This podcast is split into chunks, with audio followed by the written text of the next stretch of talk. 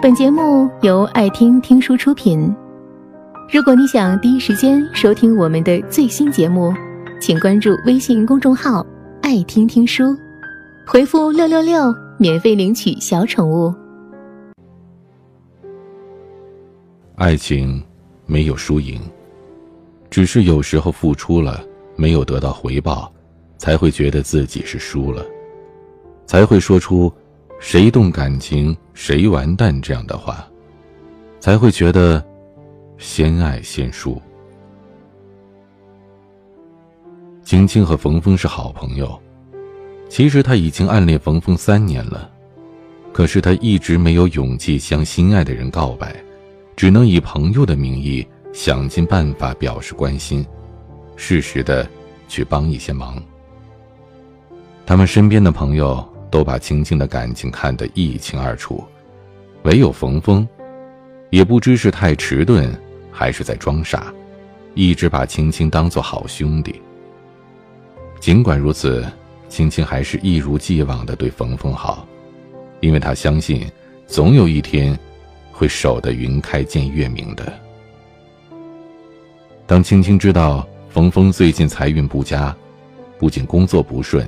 还有投资也出现了问题，让他焦头烂额的时候，他立即义不容辞的出手相助，和峰峰一起度过了难关。在共患难的时候，青青对冯峰的感情更深了，让他萌生了向冯峰告白的念头，好让自己这些年的付出有个结果。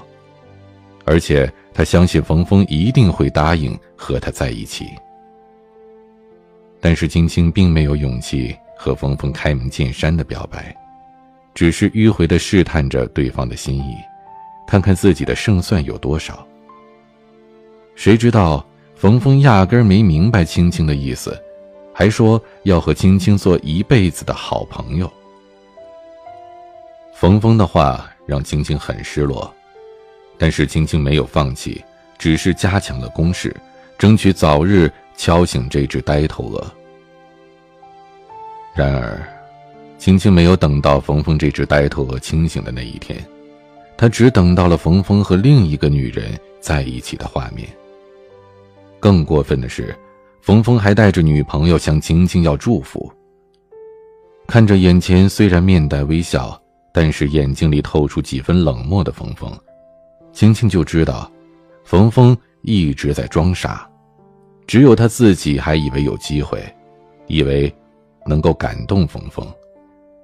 但事实证明，他的付出只感动了自己，根本感动不了对方。青青言不由衷地祝福着峰峰，心里早已泪流成河，却还要硬撑着戴上好朋友的面具，演出这样的一场烂戏。将近四年的感情和付出就这样被硬生生的扔了回来，就像没有价值的垃圾一样，没有人愿意接受。青青犹如一个落魄的拾荒者，紧紧的抱着冯峰，不屑一顾，而自己却非常珍惜的东西，不肯放手。这一刻，青青才明白，这份感情从开始的那一瞬间就注定会破碎。所有的付出从一开始就注定是付诸东流。他从一开始就注定是个输家，因为冯峰早已经看清了他的所有心思，却一直没说破。就这样眼睁睁地看着他像个小丑一样做尽滑稽的事情，最后又给了他致命的一击，然后欣赏完他最拙劣的演技，潇洒地转身离开了。正如《非诚勿扰二》里秦奋所说的：“谁动感情谁完蛋。”青青也觉得自己完蛋了，果然是先爱先输啊！付出的越多，就会被伤的越重，就会输的越惨。也许青青要伤心一辈子，或者能够遇到一个再一次让她动心的人，她才会明白，就算知道先付出感情的人会完蛋。可还是有无数的人会为爱情奋不顾身，即使最后依然会输，也不会轻易的放弃。